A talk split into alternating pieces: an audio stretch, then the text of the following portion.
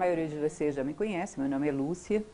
A ideia é hoje conversarmos um pouquinho sobre filosofia tibetana, especificamente sobre um livro chamado A Voz do Silêncio. Filosofia tibetana que, bom, hoje o Oriente faz, tem uma certa atração sobre o Ocidente, né? A gente começa a querer conhecer um pouco mais, sobretudo filosofia indiana, filosofia chinesa, mas o Tibete ainda é um pouco misterioso. Não só porque a sua literatura é mais escassa, como também até a sua linguagem é mais difícil de se compreender. A gente vai tratar de uma parte muito importante que durante muito tempo se discutiu, se duvidou, houve muita discussão a respeito desse livro, A Voz do Silêncio, para saber se ele era realmente originado no Tibete ou não, porque a escritora Helena Blavatsky sofreu uma forte contestação no século XX. Hoje é um fato. Hoje existem documentos no Tibete, livros públicos, compilações de documentos sagrados como o Kanjiur, o Tanjiur, inclusive depoimentos de lamas altamente graduados que falam a respeito desse documento, que tem no seu nome original, ele se denomina o Livro dos Preceitos de Ouro. É um conjunto de 90 versos que foram transcritos, 37 por Helena Blavatsky. Nós vamos conhecer um pouco do assunto, porque não é longo. Quem tem a curiosidade de conhecer A Voz do Silêncio é um livro curto, porém difícil da gente transmitir numa conferência tão rápida, por ser inclusive muito metafísico. O pensamento do Tibete parece que é tão elevado quanto os Himalaias, onde eles nasceram. E realmente são o teto do mundo, pelo menos filosoficamente e geograficamente também. O Vale do Silêncio é uma preciosidade, tudo bem? Então vamos conhecer um pouquinho. Bonita paisagem, né? Himalaia. Um pouco só, para que a gente se localize geograficamente, o Tibete que hoje foi anexado pela China. Não preciso falar para vocês a respeito de tudo que isso acarretou. De mais de 200 mosteiros, hoje sobram 20 e poucos. Dois terços da população do Tibete é chinesa implantada lá. Ou seja, praticamente o Tibete foi destruído, atacado duramente nas suas crenças, o Tibete é o que restou do Tibete.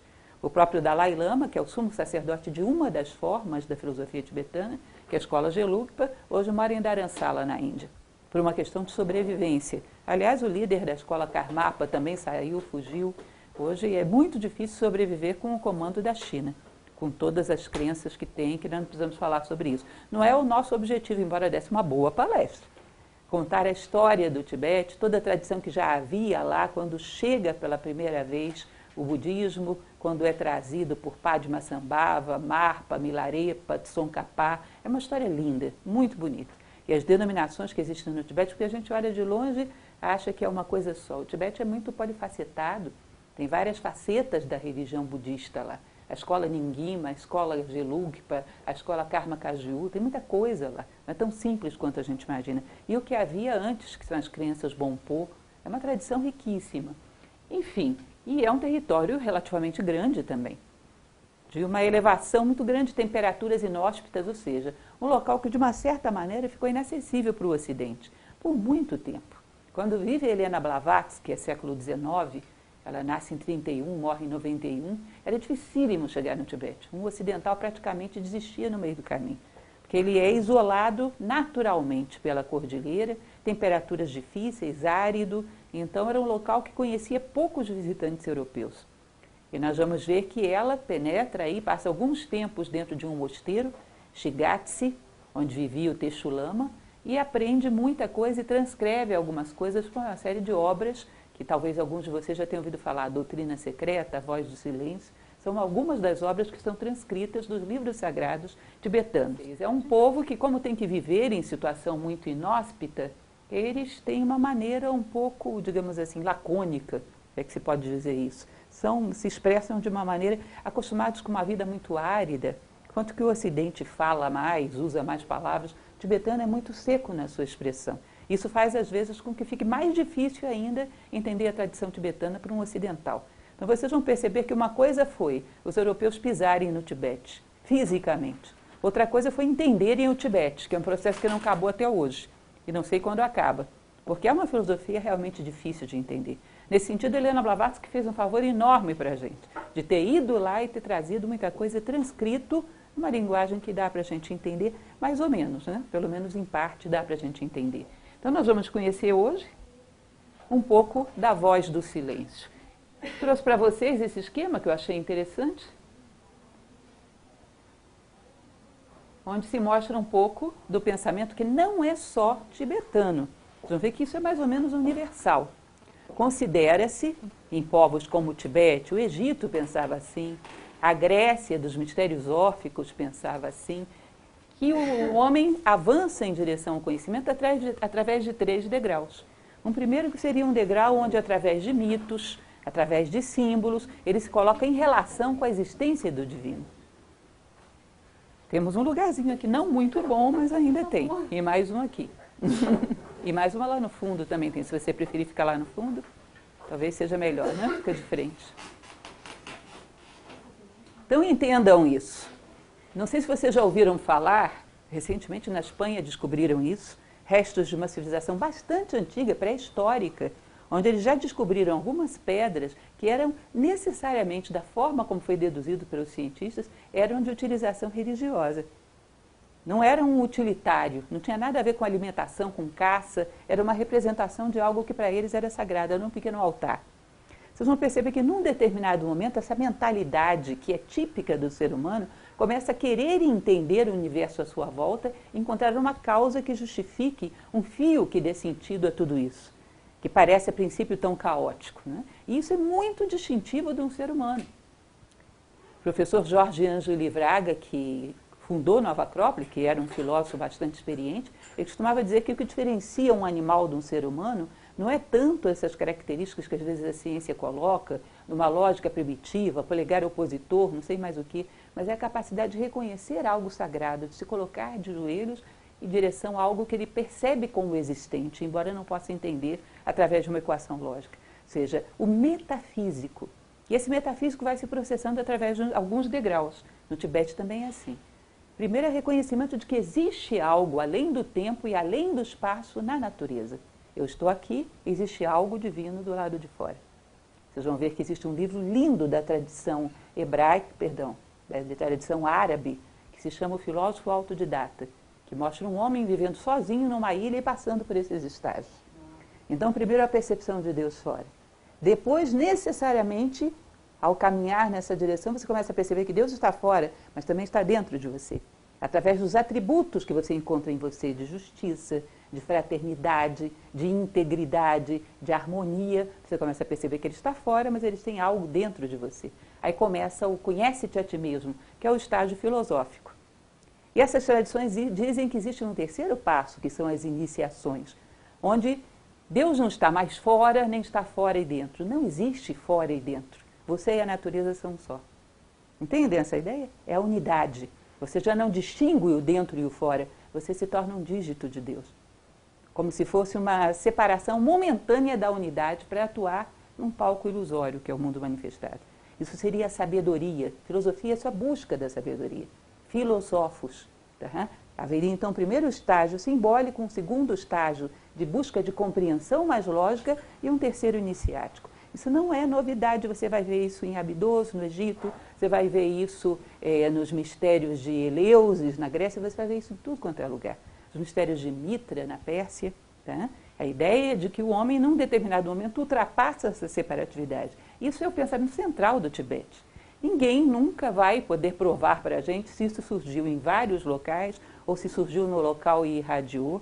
Helena Blavatsky diz, por exemplo, que o Tibete, da maneira como a gente conhece, ele recebeu forte influência da Índia, mas que muito antes na história, a Índia recebeu influência do Tibete, que seria uma civilização ainda mais antiga e teria recebido a raiz do seu pensamento daí. Essa ideia de que o universo é um caminho em direção à unidade, essa ideia de encontrar como todas as coisas se encaixam, essa ideia de encontrar o fio que passa por dentro de todas as contas de colar do universo, recuperar a unidade na multiplicidade. Seria uma ideia bem antiga da região tibetana, que já estava decadente quando o budismo entra aí. Que o Tibete, como a gente conhece, é budista. Então, logicamente, muito posterior ao budismo, onde ele nasceu, que é na Índia, com Siddhartha Gautama. Mais ou menos segundo século antes de Cristo, a gente vê aí um Tsongkhapa levando pela primeira vez o budismo para o Tibete. Né? Mas parece que já havia alguma coisa mais antiga lá. Então, essa estrutura é interessante a gente entender. A gente está falando de um livro que ele não pertence a nada externo. Se você entra numa lamazeria tibetana, entrasse, porque agora você não entra mais em lugar nenhum, né? mas se você entrasse antes da invasão da China numa lamazeria tibetana, você não encontraria livro dos preceitos de ouro. Porque isso não era, como se diz, exotérico, externo, para público. Isso era um documento de uso dos lamas iniciados. Era um documento interno, tá? que teria sido liberado em parte para o Ocidente. Teria sido trazido para Helena Blavatsky um fragmento, um terço desse livro, para o Ocidente. E hoje é reconhecido como realmente um documento tibetano. Então vamos lá. Helena Blavatsky, não vou falar muito sobre ela, mas ela merece uma pequena menção, porque na verdade ela passou, depois da sua morte, uns 100 anos sendo chamada de mentirosa, porque não havia comprovação de que essas obras tinham vindo realmente de lá.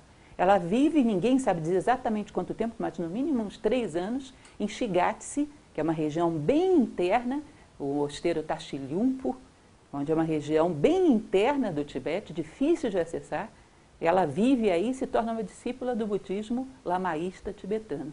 E volta com uma série de ideias que a gente pode encontrar na obra dela, numa doutrina secreta, numa Isis sem véu e nessa pequena joia que é a voz do silêncio.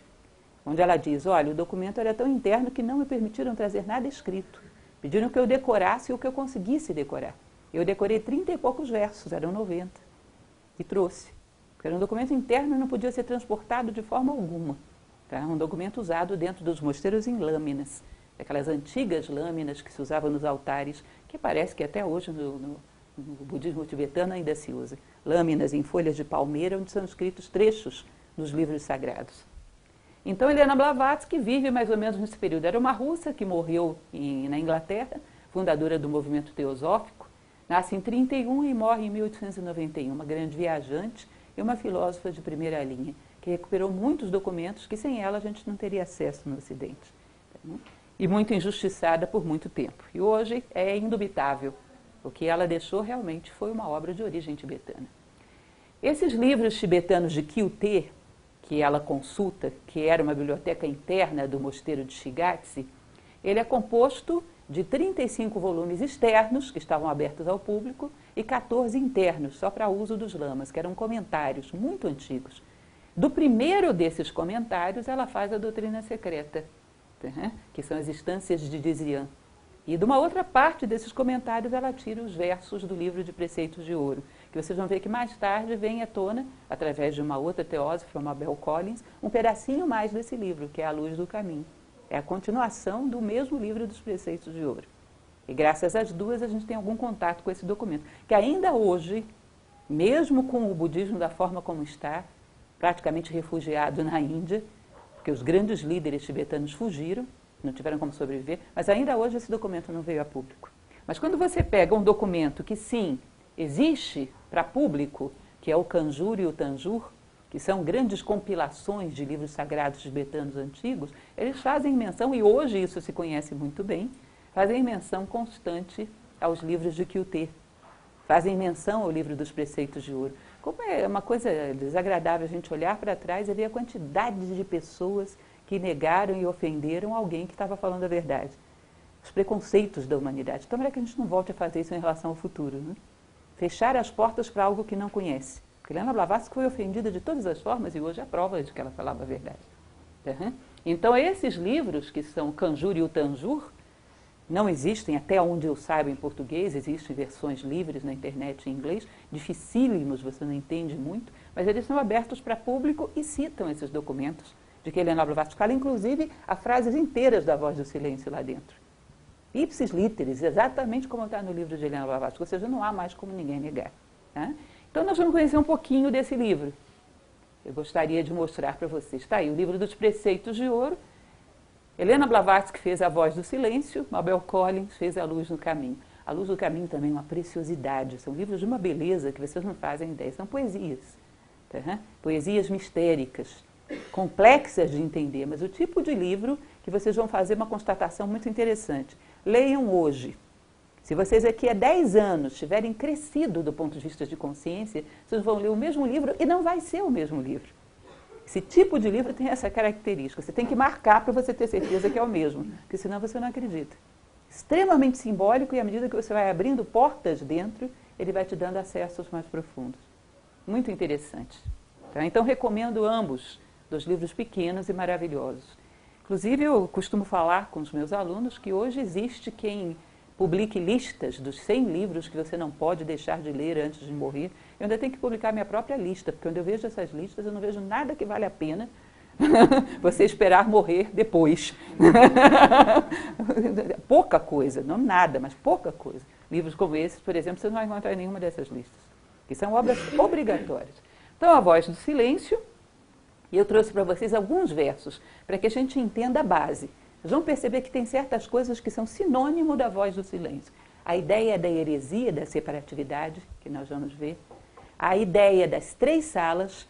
Para quem conhece, por exemplo, o mito da caverna de Platão, as três salas são uma versão tibetana do mito da caverna. Ainda bem que a gente tem o mito da caverna para nos ajudar a entender, porque senão não entenderíamos. Vocês vão ver a ideia da dor sagrada e da dor eficiente, da dor inteligente. São coisas que são muito. A superação da separatividade, o encontro da unidade. Isso é basicamente um resumo das ideias principais da filosofia tibetana. Mas expostas com uma beleza, fiz questão de trazer algumas frases para vocês conhecerem, saberem mais ou menos como eles se expressam.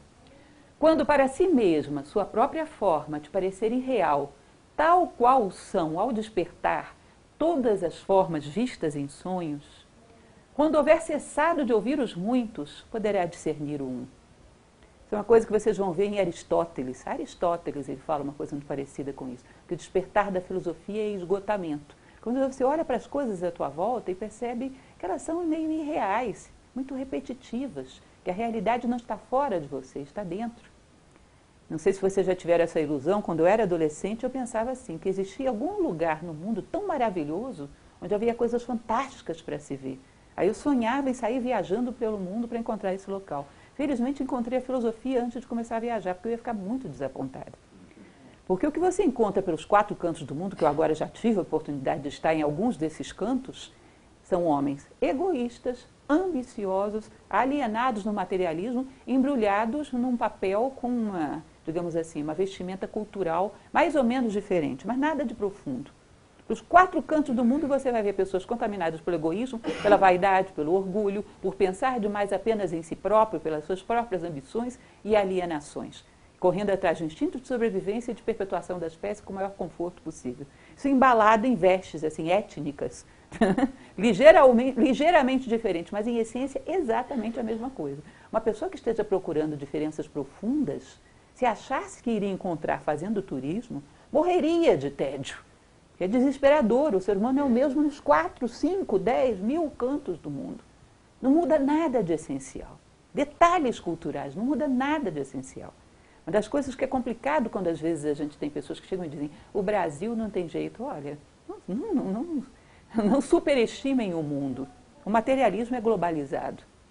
A alienação materialista é globalizada. O egoísmo é a coisa mais globalizada que tem. Pode ser que alguns tenham se dado melhor nesse jogo, outros um pouco pior, mas egoísmo existe do mesmo jeito para todos os cantos. E a diferença real está dentro de você. Eu me recordo que tem uma passagem muito bonita, só para vocês terem uma ideia de como todo mundo fala sobre isso. Tradição celta, né? livro das conquistas da Irlanda, onde eles vão falar, Lebor Gabala Eiren, como eles chamam, eles vão falar o seguinte, que tem dois momentos do dia, que são o nascer do sol e o pôr do sol que como você tem um contraste entre a luz e a escuridão, no contraste é o momento mais propício para se dar a consciência. Então eles gostavam muito de fazer cerimônias de receber e de ver o sol se pôr. Porque eles diziam, nesse momento tudo parece um sonho. Vocês percebem que tem uma atmosfera meio dourada, meio cinzenta, tudo parece um sonho. Eles dizem, isso é a realidade, esse mundo é um sonho. Quando você está no pleno dia ou na plena noite, você não percebe, parece tudo real. Isso é um sonho. E esse é o momento que você percebe as coisas mais claramente, que a realidade está dentro de você. Então eles diziam, o ideal, faça cerimônias aí, porque você vai perceber o verdadeiro engano. O mundo manifestado é uma ilusão. O que eu acho engraçado, e também comento bastante, é que se você pega hoje um bom físico quântico, ele vai te dizer, o mundo material é uma ilusão. Qualquer tradição dessas antigas falava isso. O mito da caverna de Platão fala isso. Então, às vezes, se você pega um bom físico quântico do século XXI, ele talvez. Capra, né? Um Capra, você vai ver um Amit Goswami também fala coisas muito parecidas, você vai ver que eles aproximam mais da filosofia antiga, talvez, do que a filosofia moderna e contemporânea. É curioso, né? Porque essa noção da irrealidade das coisas hoje está ficando muito forte nesse meio e eles mesmos começam a fazer relação com isso. Falar do budismo, por exemplo. Então é interessante isso. Ela vai dizer, só voltando um pouco antes, quando para si mesma a sua própria forma te parecer irreal, seja, isso é uma ilusão, hoje está aqui, amanhã não está mais. Quando você perde um ente querido, você olha e de repente tem vida, e de repente não tem mais vida. Para onde foi a vida? Todos aqueles sonhos, todas aquelas reflexões, toda aquela coisa profunda que estava ali, virou nada. Então não existe nada, é uma ilusão, como pode?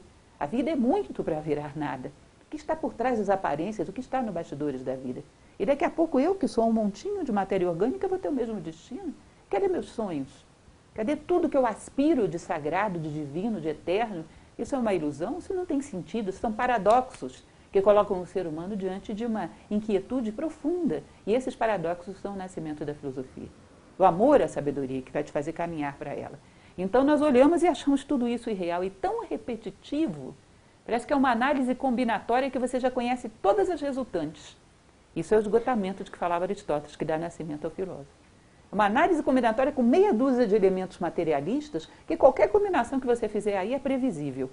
Parece final de, de romance, né? Todo mundo sabe que o mocinho vai terminar com a mocinha e o culpado é o mordomo.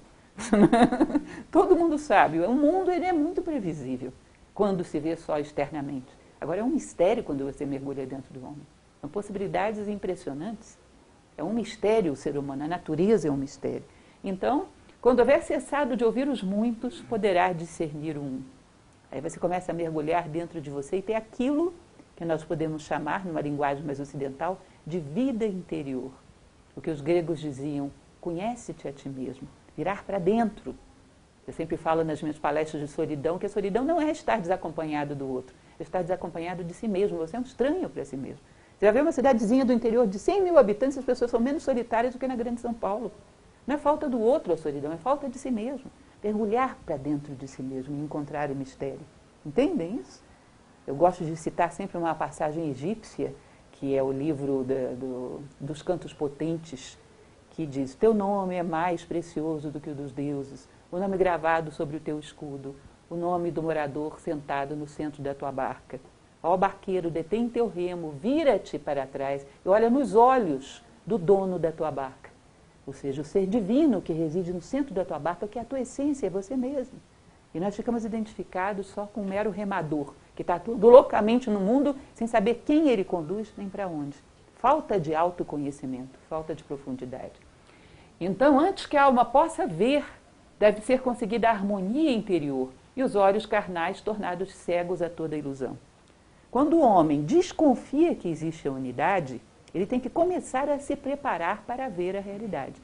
Entendam essa frase que é tibetana e é super, para mim, pelo menos pela primeira vez que vi, fiquei, achei muito enigmática. A sabedoria é um preparo para ver a realidade. Imaginem vocês que seja real essa história de que o mundo é unidade. Inclusive tem um exemplo que eu uso bastante. Vocês imaginem que você está numa beira de uma praia e você faz na areia um sulco com o dedo. Aí faz outro sulco com o dedo. Você imagina, o primeiro suco é areia, o segundo é areia e o areia. Você não tem dois sucos, você tem areia momentaneamente diferenciada. Aí você imagina as motivações do mundo, as nossas, com as quais a gente sai da cama pela manhã. Possuir coisas, querer projetar o nosso nome, querer obter bens, obter fama, sempre obter coisas. E se tudo já é teu? Tua motivação vai ser o quê? Por que razão você sairia da cama se você visse a unidade agora? Você percebe que nós ficaríamos catatônicos, não sairíamos da cama? Porque você não tem como possuir nada, você já é tudo. Nós não temos o preparo para ver a realidade. Uma estrutura psicológica para perceber que a separatividade é uma ilusão. Separatividade é como se fosse a minha mão querendo possuir o meu pé. Como assim? É tudo um corpo. Os dois já são parte de um corpo. Ninguém pode possuir ninguém aqui. Uma loucura. Como toda a nossa motivação está no possuir, no rejeitar, no projetar, no rebaixar, quando você descobre que não existem partes para possuir, nem para rejeitar, nem para promover, é complicado para uma mentalidade como a nossa. Por isso, a busca da sabedoria é a busca de preparar-se para ver a realidade. A realidade para esses povos é unidade. As coisas são aspectos momentaneamente diferenciados de uma unidade que permanece nos bastidores da vida. Tudo isso representa momentos desse ser no tempo e no espaço. Então, antes que a alma possa ver, deve ser conseguida a harmonia interior e os olhos carnais tornados cegos a toda ilusão. Não significa que você não veja as coisas, significa que você já não veja mais sentido em viver só para ter as coisas. Desmotiva, gera aquilo que eles chamam de sagrada indiferença. Eu posso fazer todo o possível para que essas estátuas perdurem, porque eu acho elas bonitas, mas eu não as quero para mim. Quero que elas estejam no lugar que for melhor para elas, onde elas puderem decorar, onde elas puderem ser vistas. Eu estou falando isso como exemplo, gente. Não estou dizendo que eu sou assim, não me entendam mal. Eu estou como vocês buscando. Tá? Mas imaginem esse tipo de mentalidade num ser humano. Eu atuo da melhor maneira possível no palco da vida. Eu sou um bom ator, mas eu, sou que eu, não, eu sei que eu não sou esse personagem. Eu sei que eu sou um ator que está lá nos bastidores. Isso aqui é um personagem. E como eu aceitei vir para o palco da vida, eu faço bem o meu papel. Mas eu sei que nada aqui é real. As pessoas que sabem que as coisas não são reais, não desejam possuí-las, são as que mais respeitam as coisas. Respeito vem de respícia, de saber ver. Você vê por trás de cada coisa um episódio do divino, como em você. Quando não deseja as coisas, não pense que você as trata pior. Você as trata melhor. Porque respeita as coisas por elas mesmas e não pelo que elas podem te servir. Porque quando vemos as coisas através do nosso interesse, se elas não servem mais, lixo. E somos uns grandes predadores. Não é? Cometemos desperdícios constantes. Desrespeitamos toda a natureza como se tudo estivesse à nossa disposição. Então, aquele que sabe ver por trás das coisas materiais o que elas têm de divino, as respeita mais mas materialmente não as deseja. E vocês vão ver que o desejo está na fonte de todo o sofrimento. Antes que a alma possa ouvir, é necessário que o homem se torne surdo tanto aos rugidos quanto aos sussurros, aos bramidos dos elefantes furiosos quanto ao zumbido argênteo do pirilampo de ouro. Isso também é muito comum, tradição indiana, todo canto, ou seja, você tem um centro, que é o equilíbrio do ser humano, como se fosse um triângulo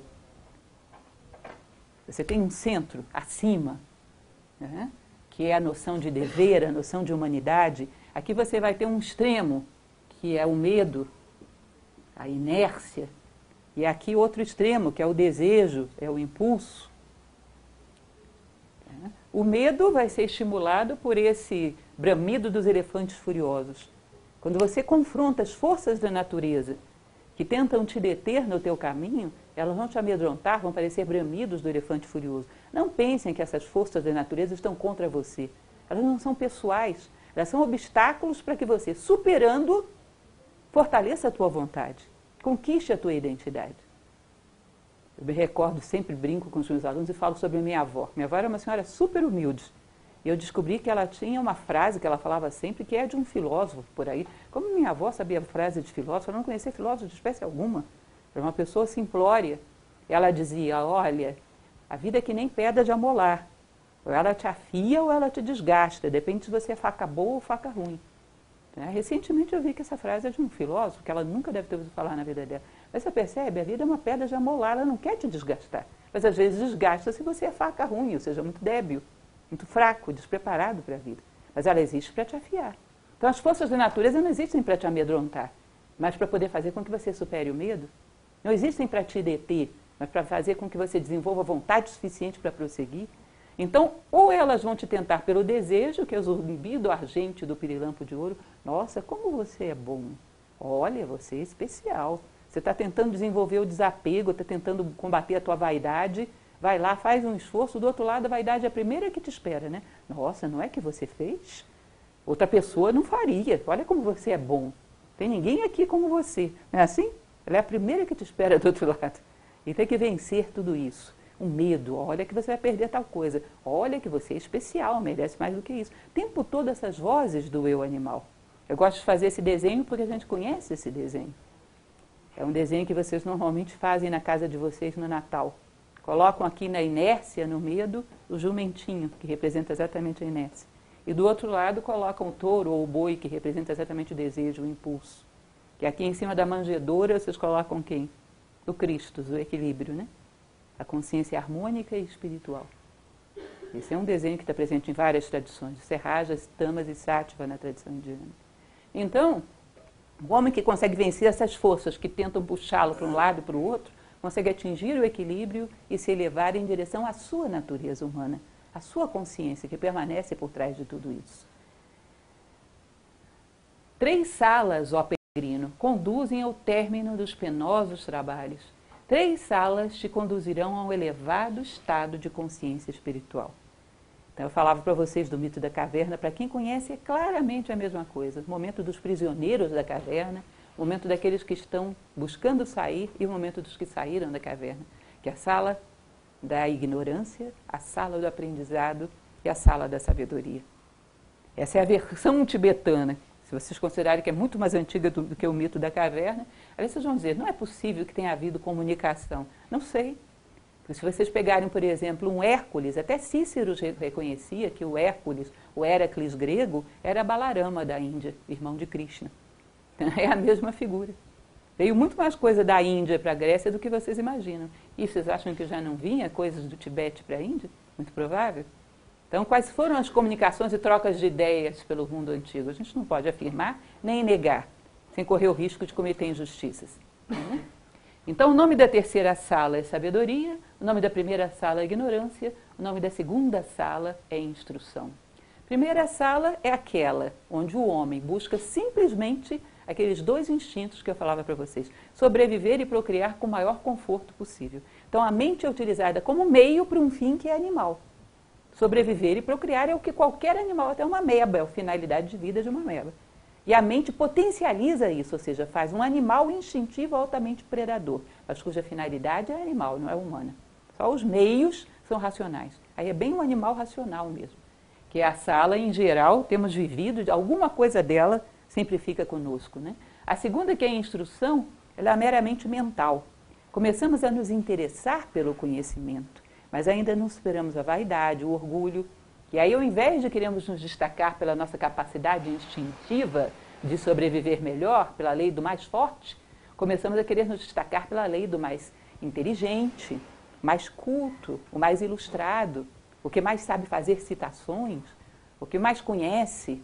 Ou seja, começou uma sede de intelectualismo. Ele vai dizer: na sala de instrução, vão te oferecer uma flor, que é o conhecimento. Mas no cabo de cada flor existe uma serpente enrolada que é a vaidade, o orgulho, que ao invés de fazer você se libertar, vai fazer você se enterrar ainda mais. Porque é um tipo de vaidade mais difícil de combater do que a física.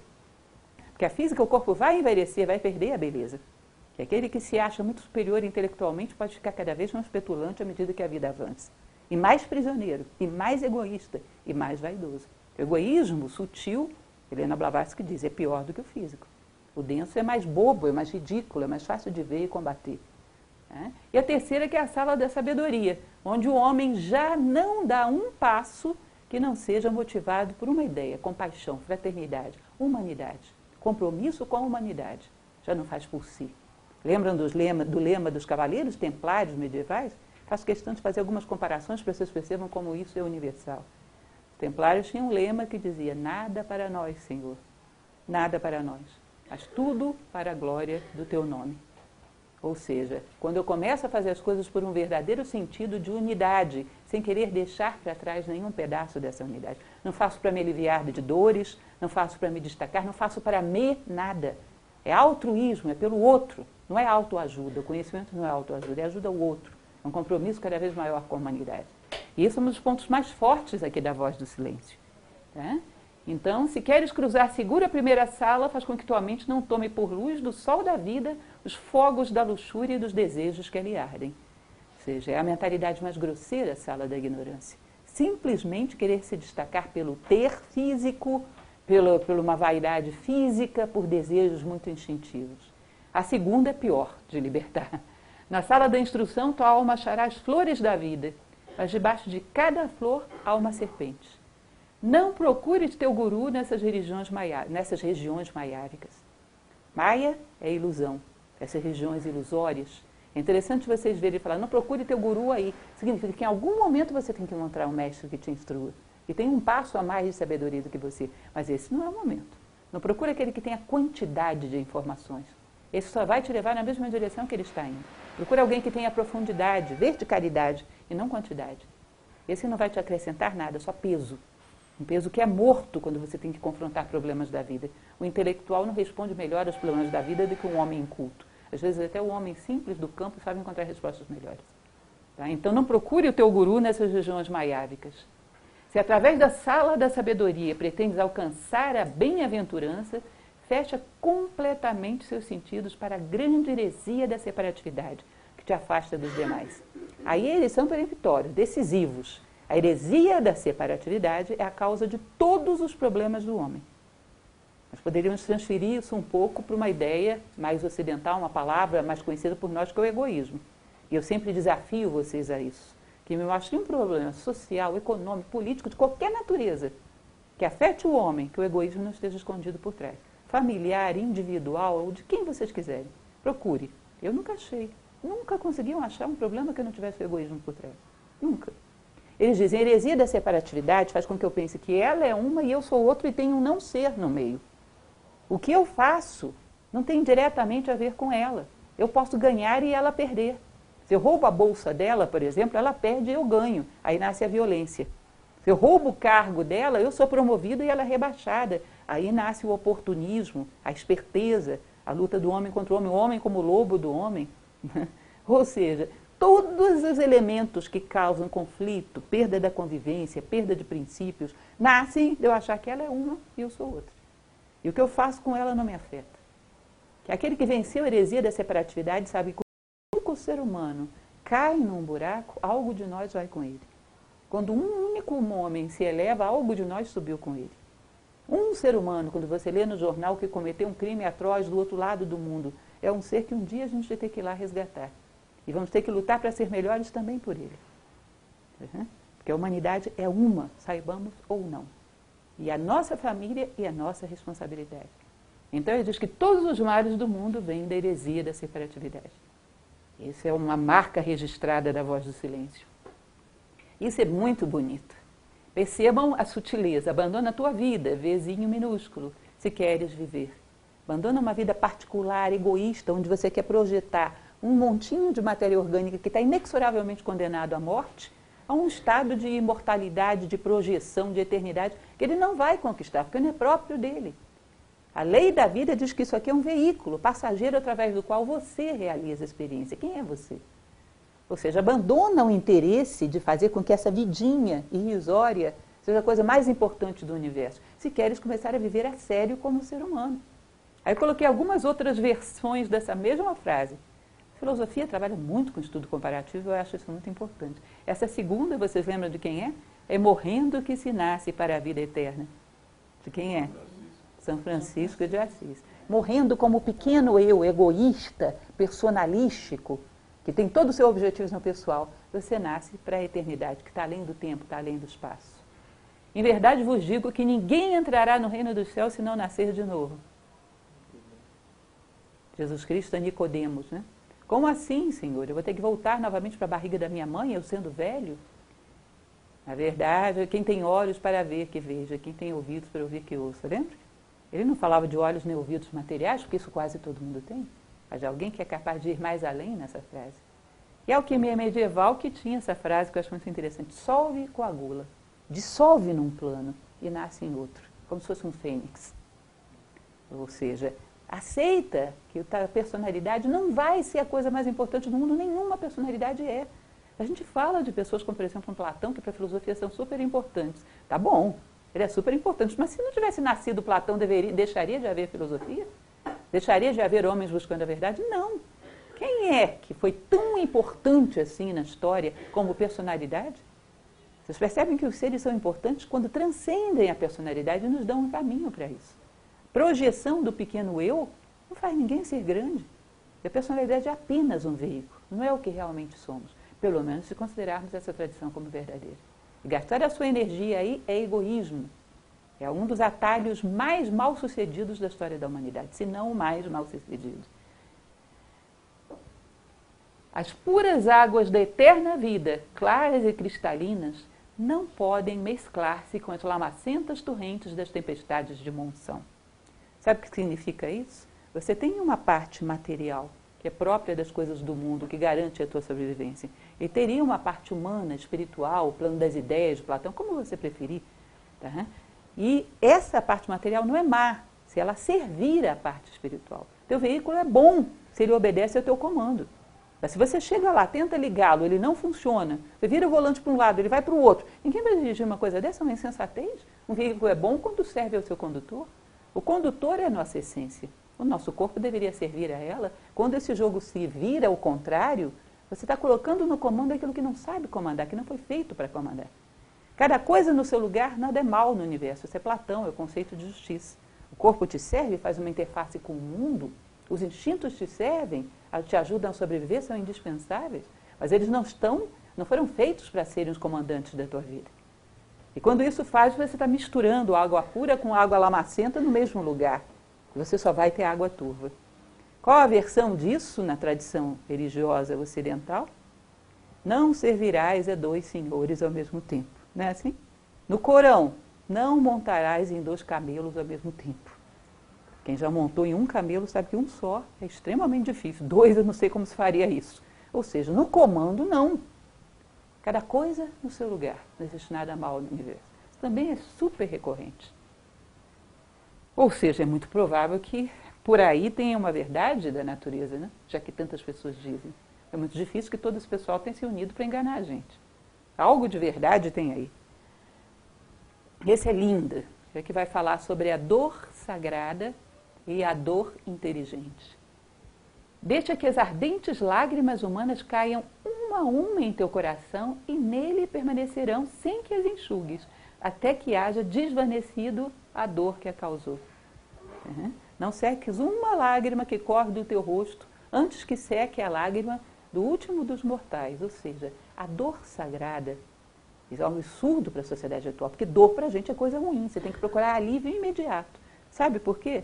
Sentido de vida da nossa sociedade não é evolução, é prazer. Eu tenho que estar confortável e dor atrapalha. Então eu tenho que me livrar dela rápido. E às vezes a dor era a única esperança que você tinha de crescer. Como dizia a minha avózinha, a necessidade que faz o sapo pular. É a, o calor do chão que faz a lagarta virar casulo e desenvolver asas e virar borboleta. Senão ela ficaria rastejando pela vida inteira. E o homem, quando tem esse pavor da dor que nós temos, ele fica estático estabilizado. Veio dor, ele procura alívio imediato. A dor da humanidade nos impulsiona para sermos melhores. Nos tira da cama todos os dias, não nos deixa fazer muitas concessões. Se você parar para pensar, e isso é uma estrutura muito interessante, que pertence à tradição indiana, não tenho muito tempo para entrar em detalhes com vocês, mas eles falam de uma coisa chamada karma futuro. O que, que é isso? Você vai caminhando evoluindo, crescendo como ser humano. Para aqueles que estão crescendo como seres humanos, você caminha para algum lugar. Diz que existe um ser humano que também necessita de esperanças, também necessita de ver algum sentido para a vida, cujo caminho vai cruzar com o teu bem aqui. Você está andando a uma velocidade X. No meio do caminho você para por concessões que faz a debilidade, a inércia, a preguiça, o egoísmo. Para por nada. Detém o teu caminho, perde a marcha, você pode não estar nesse compromisso. E essa pessoa logo aqui tem um abismo. Se ela não encontrar com você aqui, ela vai perder suas últimas esperanças. E você abriu mão de estar lá por uma concessão a uma debilidade que não merecia. Então, isso é uma tradição que vem da Índia que é bem interessante. O karma futuro significa: se eu não me comprometer de crescer como posso e como devo, vou faltar a um compromisso com o futuro. Alguém vai estar à minha espera e eu não estarei lá. As esperanças de alguém vão morrer. Isso é muito importante entender. Então diz que você não pode deixar de ter essa dose de dor. Porque se você faça esse exercício, já fiz várias vezes, de lutar contra a preguiça de manhã na cama usando recursos pessoais. Ah, vai lá, você se comprometeu. Tá, que isso? Comprometeu tanto assim, não? Ninguém precisa de você. Ah, mas fulano está te esperando. Tá, não, fulano chamou outra pessoa, não vai nem sentir tua falta. Você não consegue tirar o corpo da cama com argumentos egoístas. Aí diz: eu estou pagando por essa concessão com uma única moeda, dor da humanidade. Você vai ver que a tua consciência te joga para fora da cama. Não, esse preço eu não pago, não é digno. Eu não aceito. Pelo menos se tem uma mentalidade filosófica, não vai aceitar. Esse preço não é digno, eu não aceito. Ou seja, essa dor sagrada te puxa para frente. Ela não pode deixar de existir, nem num dia da tua vida. Senão você se detém. É a dor da compaixão, a dor da fraternidade, que é aquilo que te faz humano. Agora, ela tem que ser também inteligente, ou seja, ela tem que atuar desvanecendo a dor que a causou. Ou seja, você não dá um paliativo para a dor alheia. Porque isso faz com que a pessoa fique dependente de você e não cresça. Você vai à fonte da dor. Tenta minar a ignorância, tenta minar a alienação, tenta minar o excesso de egoísmo. Como o exemplo que sempre damos na escola, você não enxuga a poça no chão, você corrige a goteira no telhado. Você vai às causas da dor. Isso é interessante porque quando a gente diz fazemos voluntariado social através da filosofia, do ensino de filosofia, as pessoas dizem, mas isso é voluntariado social? Voluntariado social é você pegar comida, levar numa comunidade carente. Tá bom, eu também acho que isso é bom.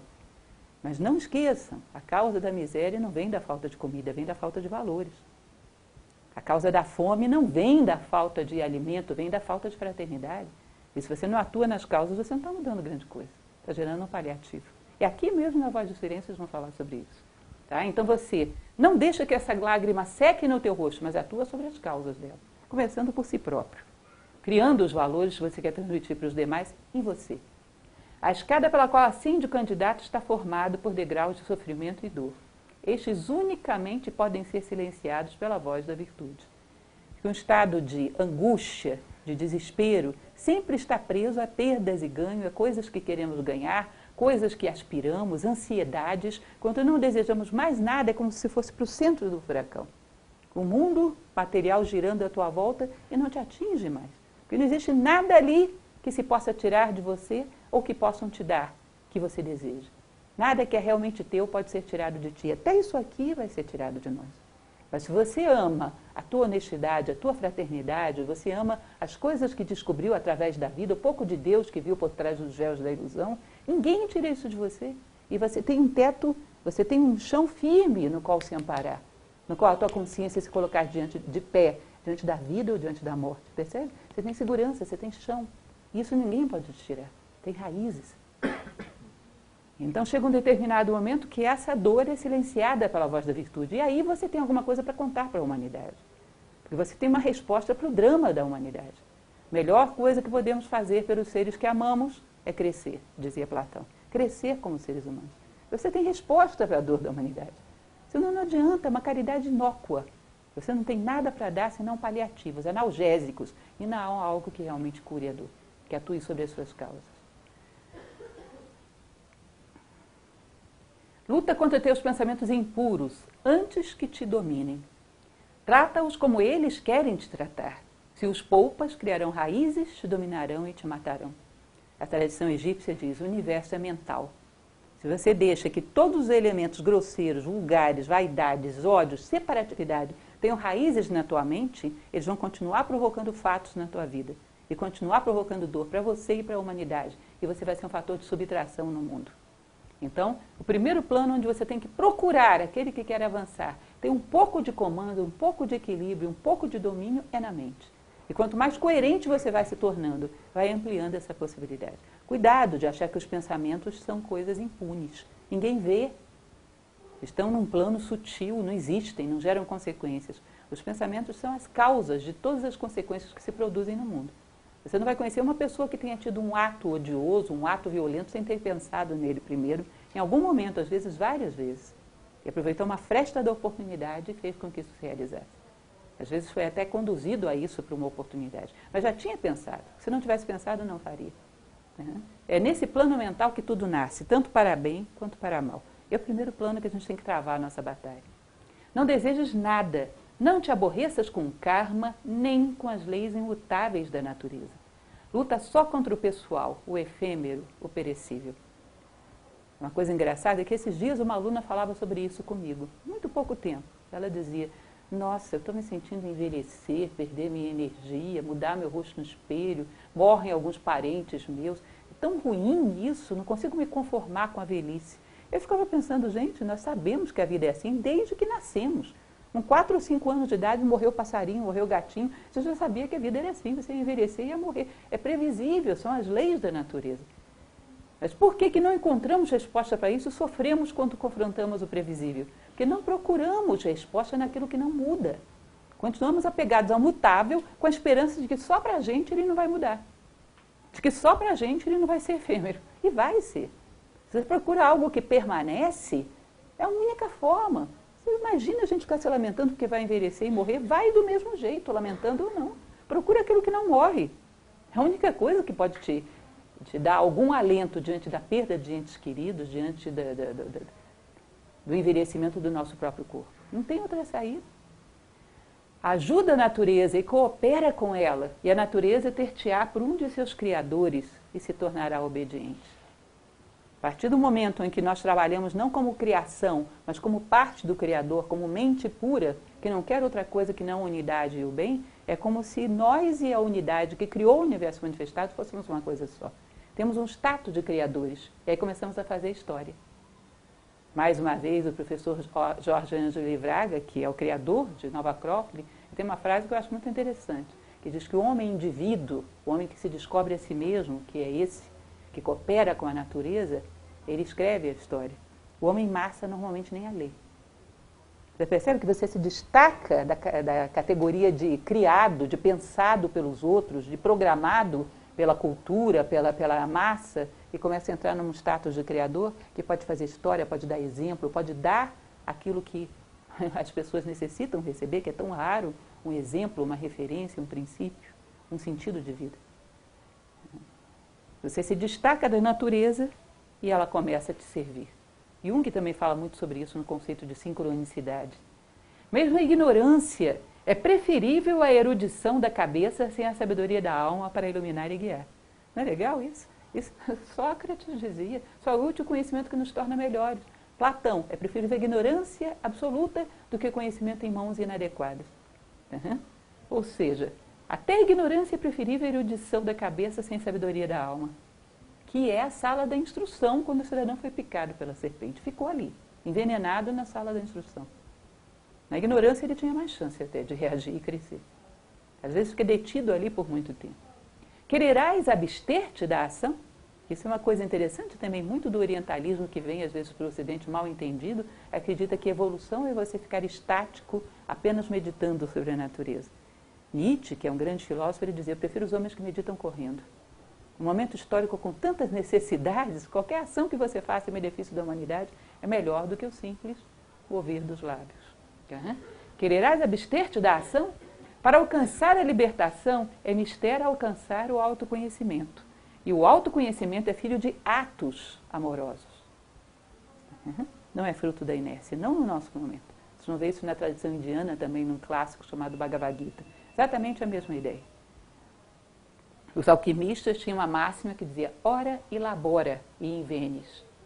Ou seja, ora e trabalha e descobrirás. Esse é o processo.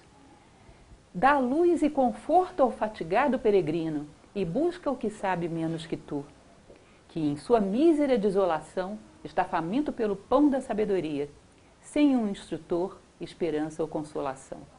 Falo ouvir a lei. Mais uma vez me lembra o mito da caverna quando Platão fala que o homem sábio é aquele que vê as coisas iluminadas pela luz do sol, que é a ideia do bem, que é a grande lei do universo. É o que os indianos chamam de Dharma, é o braço de Deus estendido sobre o cosmos. O centro do mundo já não é a minha personalidade com os interessezinhos dela. O centro do mundo é a coluna da lei do universo, é o Dharma. E eu sirvo a isso. Platão diz que essa linha divisória do amor humano, quando você para de olhar para as coisas pergunta para que, que isso me serve, quando você começa a olhar para as coisas pergunta como eu posso servir a isso? seja, faz com que essa pessoa saia da alienação de servir ao seu egoísmo e veja o centro, veja a lei, o simbolismo do centro. E, aliás, mais uma vez, Jung fala muito sobre isso. Tem um livro muito bonito que ele comenta, que é O Segredo da Flor de Ouro, que ele fala sobre isso o tempo todo. Encontrar o centro, o centro do universo, todas as coisas giram em torno de um centro, que é a sua identidade mais profunda, que ele dá sentido. E servem a isso. Assim é no sistema solar, assim é na constelação, Assim é no, no, nos ninhos de galáxias, tudo gira em torno de um centro. O homem tem um centro. E mais ou menos como se fosse aquele local onde passa um fio, que é um só, que conecta todos os seres do universo. O Sutratma dos indianos. Um único centro para todo o universo. Ser humilde se queres adquirir a sabedoria. Ser mais humilde ainda quando a houveres conquistado. É interessante isso? Disse que o intelectual, quanto mais intelectual fica, mais vaidoso é. Um sábio, quanto mais sábio fica, mais humilde é. Porque ele vislumbra o tamanho do que existe para conhecer e a proporção que ele tem é muito pequena. Quem considera que tem muito é porque o universo dele é desse tamanho. E dentro desse universo ele tem uma parcela significativa. Aquele que vislumbra um universo muito grande diz: só sei que nada sei, como Sócrates. É real que ele sabia uma parcela insignificante dentro do tudo. Mas para um ser humano é sensacional o que ele sabia. Uhum. Mas muito pouco perto das possibilidades do universo, essa humildade é fundamental. Senão é loucura, é alienação, mais uma vez é o que o Jung chamava de inflação do ego. Você achar que está no décimo degrau quando está no primeiro. Gera uma alienação e uma fantasia. Tens de viver e respirar em tudo, como tudo que percebes respira em ti. Tens de sentir-te morando em todas as coisas e todas as coisas no eu. Deve o coração daquele que quer entrar na corrente vibrar em resposta a cada suspiro e pensamento de tudo quanto vive e suspira. Você quer entrar na corrente, quer servir ao Dharma? Você tem que aprender a ver a Deus em todas as coisas. Não pense que precisa acontecer fatos excepcionais na tua vida para que você veja um sentido maior. O próprio, a tradição budista tibetana, num outro livro chamado Bardo Todol, que é o livro tibetano dos mortos, o Bardo Todol diz que não existe um fato da tua vida que não seja pedagógico. Porque se não tivesse nada para te ensinar, já teria sido tirado da tua vida. Então, por trás de cada fato existe uma mensagem, existe um sentido, existe um dígito de Deus, algo de sagrado, algo de transcendente. E se nós aprendemos a dialogar com a vida e ver, porque o filósofo isso ele vai além do símbolo, ele codifica o símbolo. O símbolo fundamental é a tua vida, é toda simbólica. Aprenda a olhar o ensinamento de. Eu me recordo que uma vez eu recebi um cravo de presente. Eu conto esse exemplo para vocês, não é querendo me gabar, é porque é uma coisa muito simples e para mostrar para vocês que a reflexão de um filósofo é uma coisa muito simples. Esse cravo viveu um tempo enorme. E de repente eu estava estudando em cima da minha mesa, olhei para ele e eu tive a sensação de que ele e eu éramos, na verdade, dois postos de resistência da vida contra os mesmos fatores de decomposição, de tempo, de desgaste, como se nós fôssemos dois episódios de Deus, no tempo e no espaço. Ele lutando contra as mesmas forças que eu, ele como cravo, eu como ser humano, lutando contra o desgaste, contra a perda de consciência, contra a decomposição daquilo que somos. E tive vontade de virar para ele e dizer: Força aí, companheiro. Luta no teu posto que eu luto no meu. Uhum. Eu vou chegar ao meu máximo, assim como você está chegando ao seu. Mas essa sensação é uma sensação fugaz que qualquer um de nós pode ter, de que aquele cravo estava me mostrando o mistério da natureza. Platão ele diz que numa coisa que dá certo você pode abstrair uma, abstrair uma lei universal que você pode usar para qualquer coisa da tua vida, em pequenos fatos. Aprender a ver a Deus através das coisas. Aprender a ver a eternidade através do tempo. O homem que caminha para a sabedoria tem que começar a tornar a sua vida inteiramente pedagógica. Porque ela é. E quando você não aprende da vida, significa perdi a aula hoje. Se você hoje à noite pensar no seu dia, não for capaz de lembrar de uma coisa que o dia de hoje te ensinou, significa perdi a aula, porque a aula foi dada. Senão esse dia não estaria na tua vida. Pode haver bem-aventurança quando deve sofrer tudo o que vive? Quererás salvar-te ouvindo todo mundo chorar? Existe algum tipo de bem-aventurança que não seja comprometendo-se com a vida? Comprometendo-se com a humanidade? É o quê? É obter o quê? É chegar aonde? Lembrem que nós estamos dentro da tradição budista, né? Disse que o Buda, eh, ele teria dito, antes de entrar no Nirvana, isso diz o Alita Vistara, que fala dos episódios futuros de Buda, que antes de entrar no Nirvana ele teria dito: não descanso enquanto não vir as costas do último homem penetrando no Nirvana. Então quem vai ser o último homem? Ou seja, comprometer-se com toda a vida e encontrar a tua felicidade e a tua realização nisso, porque isso é a felicidade e a realização humana. Outras são felicidade e realização animal, instintiva, não humana. E cada ser se realiza sendo aquilo que é, aquilo que a natureza espera dele. E por fim, Compaixão não é um atributo. É a lei das leis, a eterna harmonia, uma essência universal sem praias, a luz da justiça eterna, o equilíbrio de todas as coisas, a norma do amor perpétuo. Compaixão não é meramente um sentimento ou uma emoção ou um atributo, é a lei das leis e só se evolui através dela. Ou seja, você não caminhará se você não se tornar o próprio caminho. E o caminho é feito de compaixão. Essa frase também é voz do silêncio. Lembra muito uma outra frase cristã, né? Eu sou o caminho, a verdade e a vida. Enquanto você e o caminho não se tornam uma coisa só, você não evolui. E a lei é compaixão. Se você não é da mesma natureza da lei, não transita através dela. Não se trata simplesmente de um atributo simpático, se trata do, trata-se do Dharma. Tem uma passagem muito bonita de Helena Blavatsky, numa outra obra, e ela fala sobre a eternidade dinâmica. Ela fala: imagine essa quantidade de estrelas e de planetas por aí, deve haver inúmeras formas de vida. E nessas inúmeras formas de vida deve haver seres tentando puxá-lo, como há aqui, como houve aqui, como sempre será aqui. Onde houver vida, haverá seres mais adiantados tentando puxá-los para a evolução. Eu não sei a forma dessas vidas. Eu não sei que língua elas falam, mas eu sei o que eles dizem. Eles chamam todos os seres de volta para a casa do Pai, para a unidade. Recua pelos quatro cantos do universo um chamado de volta para a casa do Pai, de volta para a unidade. Se nós considerarmos que o nosso destino é em direção à unidade, o sentimento é esse, é compaixão, é fraternidade. E qualquer coisa que nos leve na direção contrária vai nos dar percepção ética clara de que não é humano. Portanto, não nos faz feliz, não nos realiza. Não é vida digna de um ser humano. Isso é a ciência da voz do silêncio.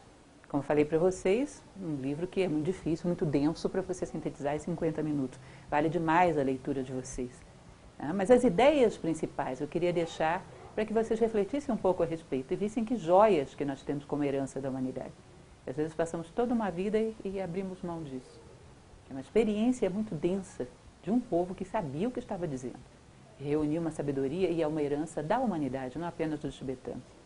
Então, convido vocês a mais esse livro na mesa de cabeceira de vocês. E lembro que é parte do nosso curso de filosofia. Voz do Silêncio é a aula 3 da disciplina de ética. Aqueles que ainda não fazem filosofia com a gente estão convidados, porque isso é fazer filosofia. Aprender a arte de viver. Recuperar esse conhecimento que foi acumulado ao longo da humanidade, da história da humanidade que nos pertence. Quem soube viver sempre gostou de ensinar. Basta que nós gostemos de aprender. E isso é filosofia. Bom, é isso.